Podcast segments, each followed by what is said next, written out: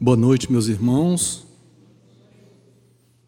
Que a paz de Jesus esteja conosco hoje e sempre. Peço aos nossos amigos espirituais que possam me inspirar para que na noite de hoje eu possa transmitir uma mensagem com clareza e objetividade. E o tema da noite de hoje será a lei do progresso, que vamos falar mais especificamente sobre o progresso intelectual e o progresso moral. Veremos durante o nosso bate-papo quais são os entraves, quais são as dificuldades para o nosso progresso, tanto intelectual quanto moral, quais são as ferramentas que poderemos usar para buscar o nosso crescimento, a nossa evolução espiritual. E vamos iniciar então com um conceito que o espírito Hamed nos trouxe. Está lá na obra Renovando Atitudes. Ele diz o seguinte: também os caminhos inadequados que tomamos ao longo da vida são parte essencial da nossa educação. A cada tropeço é preciso aprender levantar novamente e retornar à marcha. É um conceito bastante abrangente a respeito da, do nosso progresso espiritual. E eles, ele já nos indica logo de imediato que aprendemos com os nossos próprios erros. Imagine aquela criança bem pequena ainda, que os pais se descuidaram e deixaram as tomadas descobertas, e a criança vai lá e põe o dedinho na tomada. Aí ela leva um choque, nunca mais ela vai colocar o dedinho na tomada.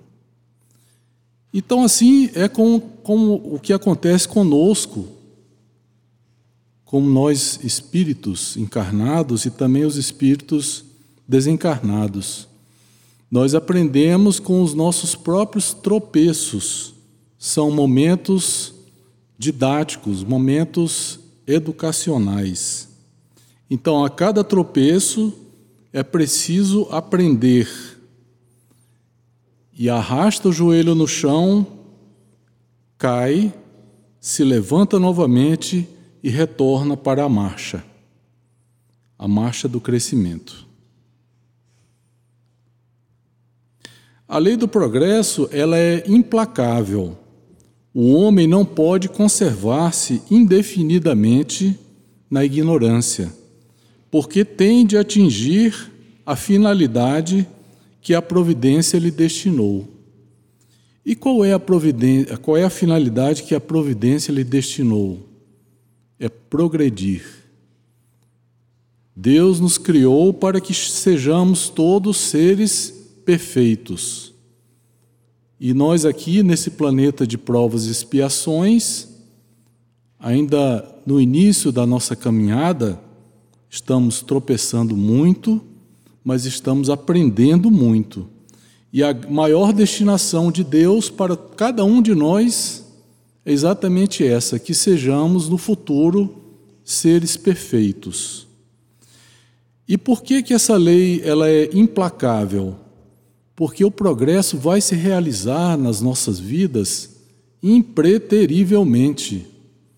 Mesmo que o espírito não tenha o menor desejo, a menor vontade, ele vai ser arrastado para o progresso.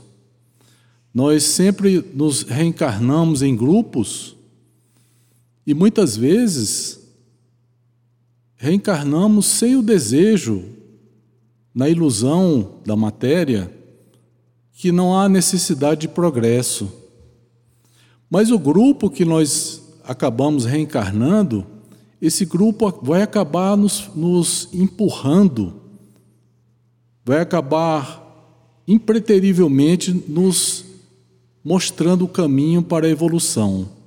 Ninguém vai fazer a sua evolução. A sua evolução é individual.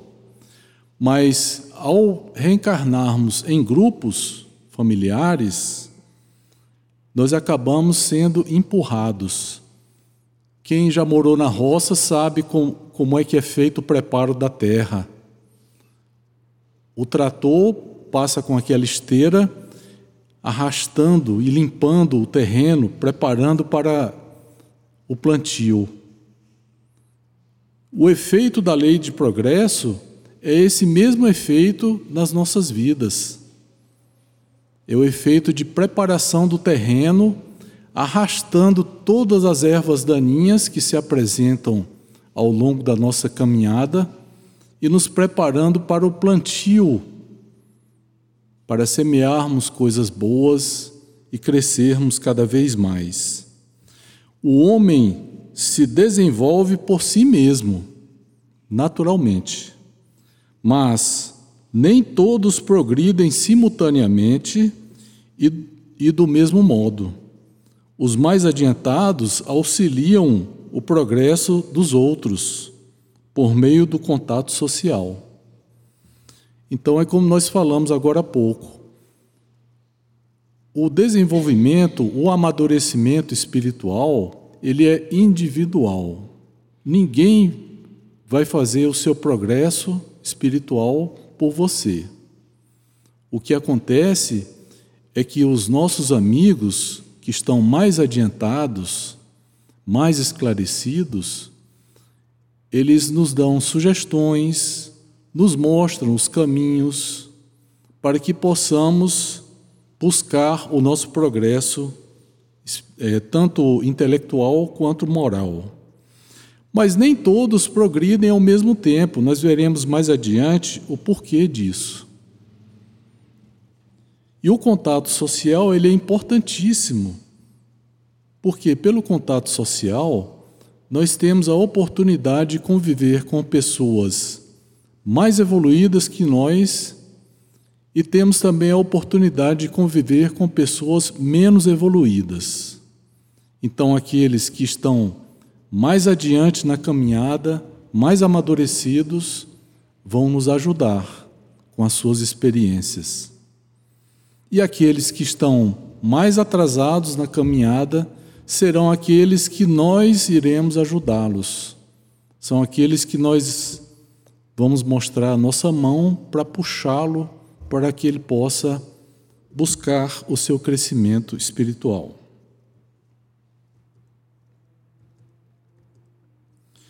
O atual progresso da humanidade representa o esforço evolutivo de milênios. A evolução é fruto do tempo infinito. Então vamos fazer uma comparação. Deus é o ser eterno. Nós somos as suas criaturas e fomos criados para a eternidade. Então é por isso que o texto está dizendo aqui: a evolução é fruto do, te, do tempo infinito. Quantos milhares de anos nós, que estamos apenas no início da nossa caminhada, já andamos? Imagine quanto já caminhou Jesus, esse Espírito puro que andou aqui pela terra, o nosso governador. Então, o progresso da humanidade é fruto de, do esforço evolutivo de milênios, porque o homem vem adquirindo conhecimentos intelectuais, conhecimentos morais, e fruto disso está acontecendo este momento evolutivo nosso.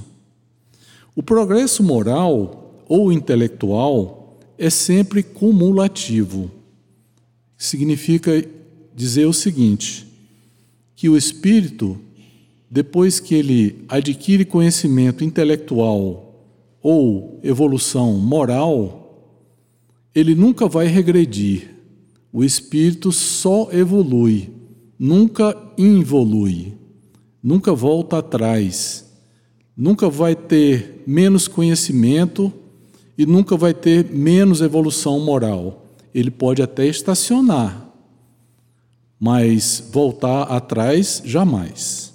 Então, a evolução, o progresso moral e intelectual será sempre cumulativo. Então, na natureza acontece a mesma coisa.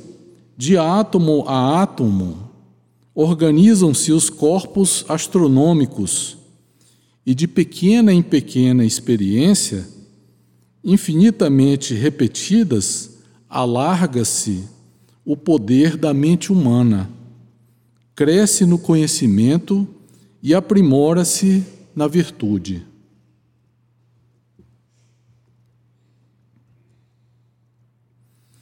O progresso do espírito é fruto do próprio trabalho. Como nós já falamos anteriormente, o processo de o processo evolutivo do espírito é sempre individual. Então é por isso que aqui está escrito que o progresso do espírito é fruto do próprio trabalho. Como é livre, trabalha no seu adiantamento com maior ou menor atividade, com mais ou menos negligência, segundo sua vontade, acelerando ou retardando o progresso. É por isso é que nós vimos agora há pouco que alguns espíritos estão mais adiantados na caminhada e outros espíritos estão menos adiantados na sua caminhada evolutiva. Exatamente por quê? Porque, devido ao maior esforço na busca da evolução, ele pode acelerar a sua caminhada. Assim como, se ele for negligente, ele poderá retardar a sua caminhada. Então, acelerando ou retardando o seu progresso. E Jesus já nos dizia: a cada um segundo as suas obras. Todo espírito que se atrasa não pode queixar-se senão de si mesmo. Aí aqui eu me lembro daquela aquela lei, aquela máxima que a sociedade comumente usa, a terceirização da culpa. Não, mas isso aconteceu foi por culpa do fulano que falou aquilo. Aí muitas vezes a gente está passando por uma dificuldade qualquer não, mas a culpa foi do vizinho. Então, isso se chama terceirização da culpa. E muitas vezes, nós somos o próprio causador daquele conflito que estamos sofrendo, que estamos vivenciando com muita dificuldade. Por quê? Veremos mais adiante os entraves para o nosso crescimento moral e vamos entender o motivo. Mas então, é sempre importante que a gente observe. Muitas vezes acontecem conflitos na nossa vida, que sofremos muito, e se a gente parar para analisar, a gente vai conseguir perceber que nós somos vítimas dos nossos próprios procedimentos. É por isso é que Jesus diz: a cada um segundo as suas obras.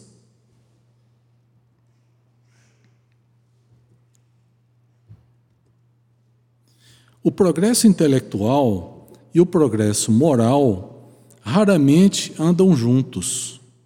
Muitas vezes, vemos homens inteligentes e instruídos pouco adiantados moralmente então vamos imaginar uma balança. De um lado tem a evolução intelectual, na outra, no outro prato da balança tem o progresso moral. O progresso moral, ele, ele ocorre nas nossas vidas com uma facilidade um pouco maior. Basta que você exerça bem o seu trabalho de sustento, do sustento familiar, para que você já possa começar a desenvolver o seu intelecto, a sua inteligência. E a partir dessa evolução intelectual, nós teremos a oportunidade de poder fazer, usando a nossa inteligência, fazer melhores opções. E aí a balança começa a se equilibrar e o progresso moral também passa a se realizar. Então, normalmente, o progresso intelectual ele puxa o progresso moral. Muitas vezes vemos na sociedade pessoas que são inteligentíssimas, mas usam a inteligência só para o mal. Então, esse é o típico caso daquele espírito encarnado que conseguiu elevar um dos pratos da balança, que é a evolução intelectual, mas a evolução moral ficou para trás. Então ele acaba tendo é, assim o intelecto extremamente desenvolvido, mas com a moral baixíssima. A encarnação é necessária ao progresso moral e intelectual do espírito. Ao progresso intelectual, a encarnação é importante pela atividade obrigatória do trabalho. Esse trabalho aqui é o trabalho de sustento, de sustentação da família. Ao progresso moral, a, a encarnação é importante pela necessidade recíproca dos homens entre si. Então, a encarnação ela é uma grande ferramenta para a evolução do espírito. O espírito estando lá no mundo espiritual, nas colônias espirituais, ele também evolui. Mas quando ele está encarnado, a oportunidade de evolução é muito maior. Por quê? Tem dois fatores importantíssimos aqui para a evolução do espírito. O primeiro deles, o contato com a matéria. A matéria provoca no espírito os sentimentos mais diversos possíveis: ganância, egoísmo, vaidade. Então, esse contato com a matéria, ele é importante porque faz com que a gente consiga burilar os nossos sentimentos. E o outro fator importante também de promoção do crescimento do espírito enquanto encarnado é a convivência recíproca entre nós na sociedade. É o que nós falamos agora há pouco. Aqueles que estão mais adiantados são os nossos professores, vão nos ensinar. E aqueles que estão mais atrasados que nós serão nossos alunos. Então, todos convivendo em sociedade, acabamos crescendo juntos. E o espírita sabe muito bem que estamos vivendo num momento de transição do planeta, de provas e expiações, para um planeta de regeneração. E essa transição, ela não vai acontecer num estalar de dedos. A natureza não dá saltos. A natureza tem o seu ritmo e nós estamos inseridos no ritmo da natureza. E essa mudança para o planeta de regeneração só vai acontecer aos poucos e só vai acontecer quando a maioria dos habitantes desse planeta estiver preparada para isso.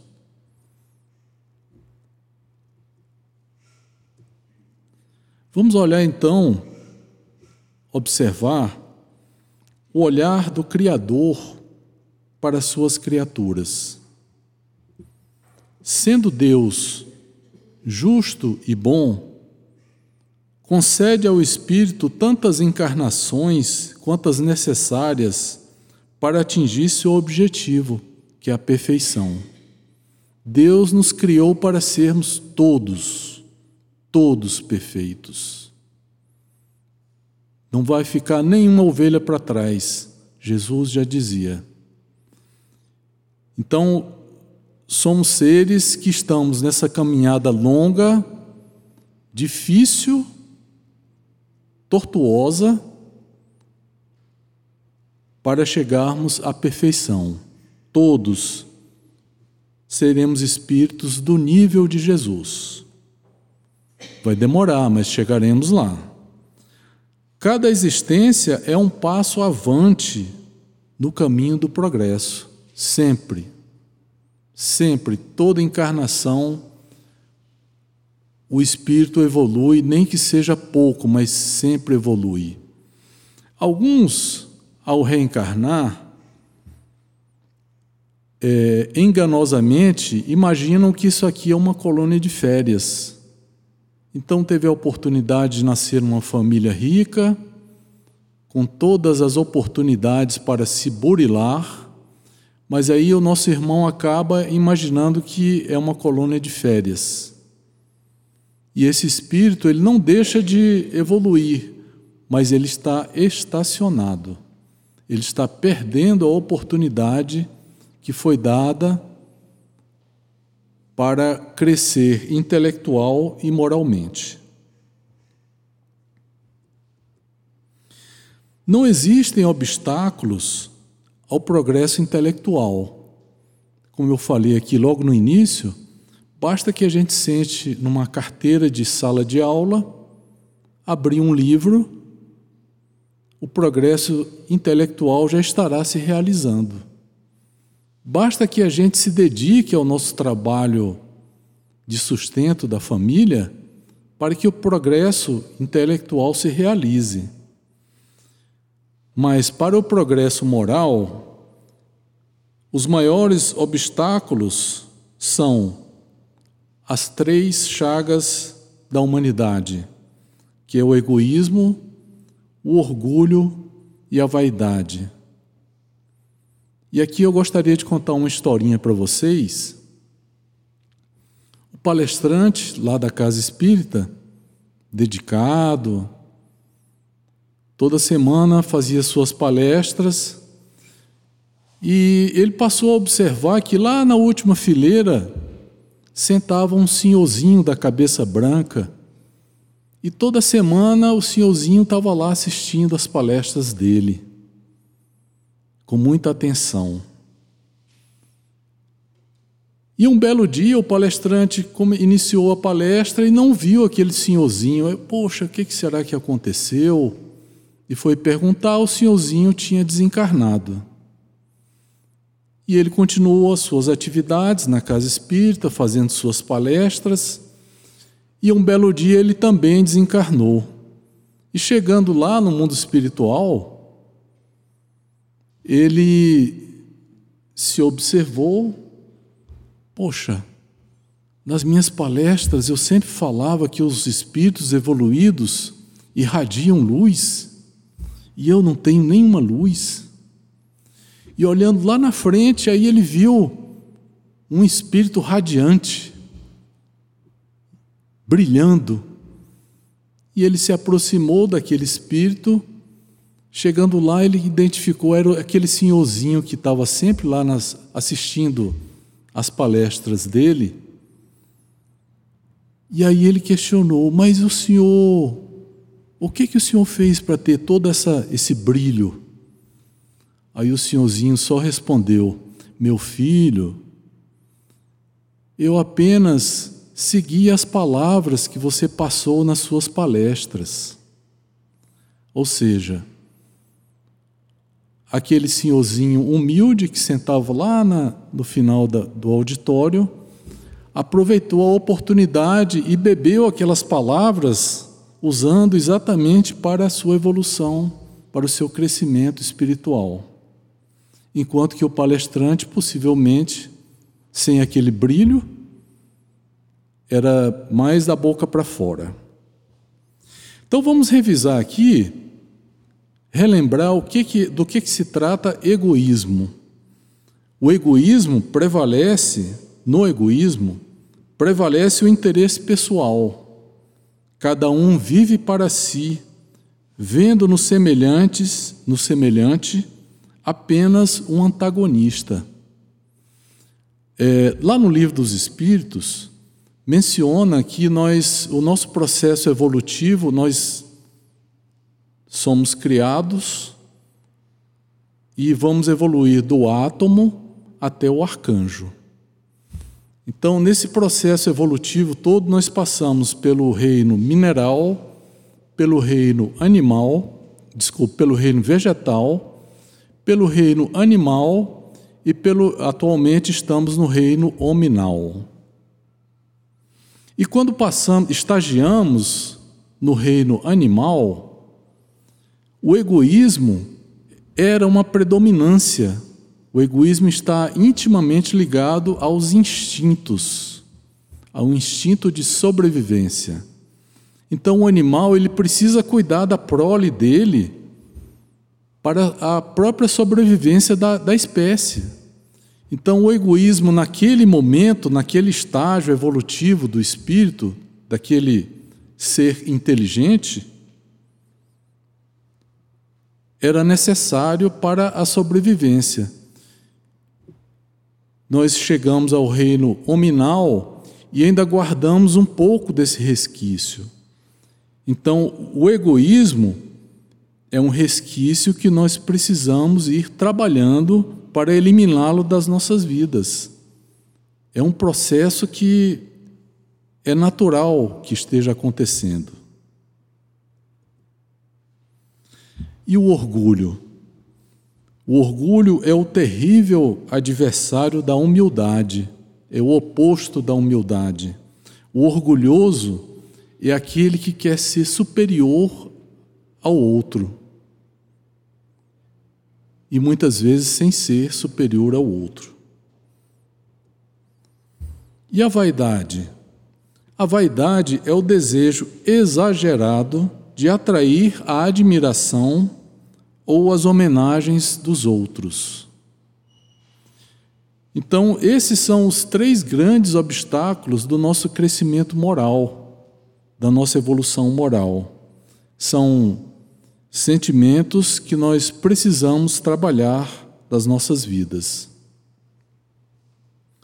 Ainda falando sobre o olhar do Criador para as suas criaturas, se Deus, perfeição suprema, nos criou com a possibilidade de engano, modelando-nos de tal forma que pudéssemos encontrar algum dia a perfeição, é porque contava com os encontros e desencontros da jornada existencial. Então Deus nos criou, segundo o livro dos Espíritos, simples e ignorantes. Ou seja, nós iniciamos a nossa caminhada na busca da perfeição com zero de conhecimento intelectual e com zero de evolução moral. E ao longo da nossa caminhada, nós vamos acumulando essas qualidades para que possamos evoluir. E Deus, o nosso Criador, sabe disso. Ele sabe e não vai nos cobrar por cometermos imperfeições durante a nossa caminhada ele sabe que vão acontecer encontros e desencontros durante a nossa existência como espíritos na eternidade. Se Deus nos gerou falíveis, não poderá exigir-nos comportamentos sempre irrepreensíveis, pois conhece nossas potencialidades e nossos limites. Então, a gente pode até mudar o início dessa frase aqui dizendo o seguinte: Deus nos criou perfectíveis. Nós somos suscetíveis à perfeição. E chegaremos todos lá. Se criaturas como nós aceitamos as falhas dos outros, por que o Criador, em sua infinita compreensão, não nos aceitaria como somos. Então, Deus, em Sua infinita bondade, tolera todas as nossas imperfeições, nos dá todas as oportunidades para que possamos crescer. Esse é o grande desejo de Deus e da espiritualidade maior. Pessoas não condenam seus bebês por eles não saberem comer, falar ou andar corretamente. Porque espíritos ainda imaturos, como nós, pagariam por atos e pensamentos que ainda não aprenderam. Então, Deus, em Sua infinita bondade, é infinitamente compreensivo conosco. Nos dá todas as oportunidades para que possamos buscar o nosso crescimento espiritual. O que pensar da bondade divina que permite que as almas escolham seu roteiro de acordo com o livre-arbítrio e depois cobrasse aquilo que elas ainda não adquiriram? Outra pergunta. Então, o livre-arbítrio é algo importantíssimo para o espírito.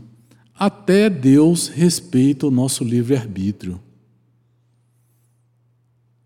Com o livre-arbítrio, nós tomamos as nossas decisões favoráveis ao nosso crescimento ou desfavoráveis ao nosso crescimento.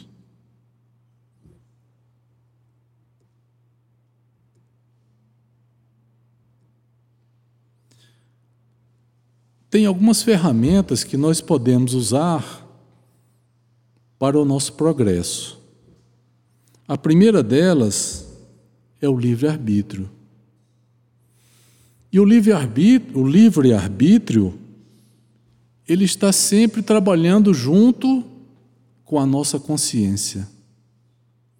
E o que é que tá, está escrito na nossa consciência? A lei divina.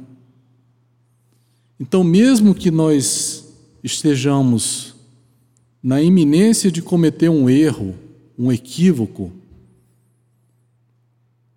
antes de tomar a decisão, você pode consultar a sua consciência. Que a consciência, a sua consciência sempre vai dar a inspiração para que você chegue à conclusão de que deve ou não deve executar aquela tarefa ou aquela atividade que vai te gerar um desconforto na sua caminhada. E consultando a consciência, nós podemos tomar as melhores decisões.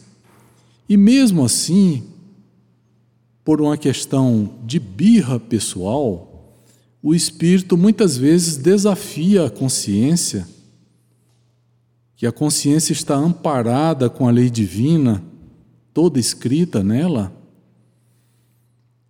E nessa birra, nós acabamos tomando a decisão errada e nos afastamos da lei divina.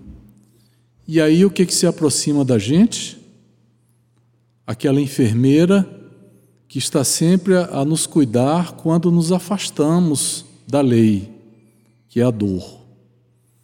Aí a dor nos faz refletir e aí voltamos novamente ao caminho reto da lei e usando sempre o livre-arbítrio. Outra ferramenta importantíssima é o trabalho. Não só o trabalho para o sustento da família, mas aquele trabalho que a gente realiza na instituição religiosa, aquele trabalho que a gente realiza no meio dos amigos, aquele trabalho que a gente realiza no meio da família, é aquele telefonema que você dá para alguém no momento necessário, importante. O trabalho, então, é uma ferramenta extraordinária para o crescimento, tanto intelectual quanto para o crescimento moral. E toda vez que nós trabalhamos em prol de alguém ou de algum grupo, o maior beneficiário sempre somos nós. Nas nossas reuniões mediúnicas aqui da casa, os espíritos estão sempre nos falando: trabalhem, meus filhos, trabalhem para ajudar nessa instituição. Os maiores beneficiários serão vocês. E é uma grande realidade. Outra ferramenta importantíssima é a vontade. O espírito, para crescer, tem que ter vontade. Então, aquele nosso irmão que nasceu em berço esplêndido e que considera as maravilhas desse planeta como sendo uma colônia de férias que está estacionado no seu crescimento espiritual, esse irmão está sem vontade de trabalhar, de, sem vontade de evoluir. Então ele está estacionado. E a vontade faz com que o espírito vá buscar o seu crescimento espiritual. O Evangelho, grande ferramenta para tudo nas nossas vidas.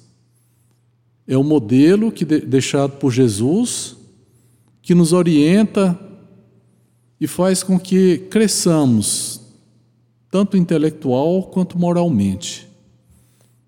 O Evangelho é um livro que faz maravilha nas nossas vidas.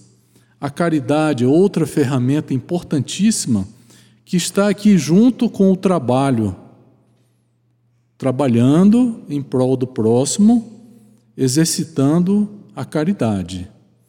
E nós que vivemos, o ser humano é um ser essencialmente de grupos, é um ser de, é, de sociedade, é o momento mais propício a essa convivência em sociedade para exercer a caridade. Que sempre existirão pessoas carentes, material, espiritualmente, emocionalmente, e a caridade é uma ferramenta importantíssima. Eu coloquei aqui a doutrina espírita como uma grande ferramenta para o crescimento do espírito. Lendo a doutrina espírita, você já vai crescer intelectualmente. Estudando, interpretando, colocando em prática nas nossas vidas, a doutrina espírita vai te fazer crescer moralmente. Então imagine a casa espírita com as suas diversas atividades tem a atividade social, tem o estudo, tem as atividades mediúnicas, e todas essas atividades são voltadas para o auxílio ao próximo. Mas o maior objetivo da doutrina espírita não são nem as atividades da casa espírita. O maior objetivo da doutrina espírita é promover a mudança íntima do ser é fazer com que o espírito encarnado ou desencarnado evolua, cresça.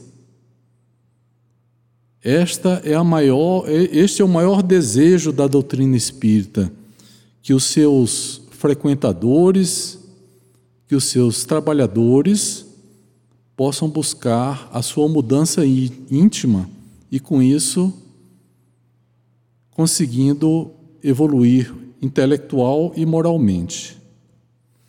Eu queria pedir licença aqui a vocês para ler uma poesia muito bonita que se, é, o título dela é Avante, ou seja, vamos adiante. Peregrino da vida e da morte, oriundo, avança do nascer ao pôr do sol. Durante a evolução sem fim nos carreiros do mundo, pela ronda do tempo, a ressurgir constante, das sombras da maldade à luz do bem fecundo, das ruínas morais ao triunfo punjante. Aprende pouco a pouco e segundo a segundo, ergue em tudo a ti mesmo o teu grito de avante. Segue esgarçando os véus dos caminhos secretos, desfazendo aflições e remontando afetos, com risos e ilusões, suspiros e agonias, e ao morrer-te, o rancor, e ao nascer-te, a humildade, em êxtases de amor e em lances de bondade, encontrarás ditoso a paz de novos dias. Essa poesia está no livro Antologia dos Imortais, escrita por Chico Xavier e Valdo Vieira e ditado pelo espírito João Damasceno Fernandes. Meus irmãos, então, para encerrar o nosso bate-papo de hoje, eu gostaria de fazer um apelo para que nós possamos aproveitar esse presente que Deus nos deu, falando de passado, presente e futuro não é à toa que a palavra presente, o hoje, aproveite esse presente que Deus te deu e busque a sua evolução. É uma caminhada difícil para todos. Ao sair de casa de manhã para trabalhar ou para qualquer outra atividade, peça na sua oração: Senhor,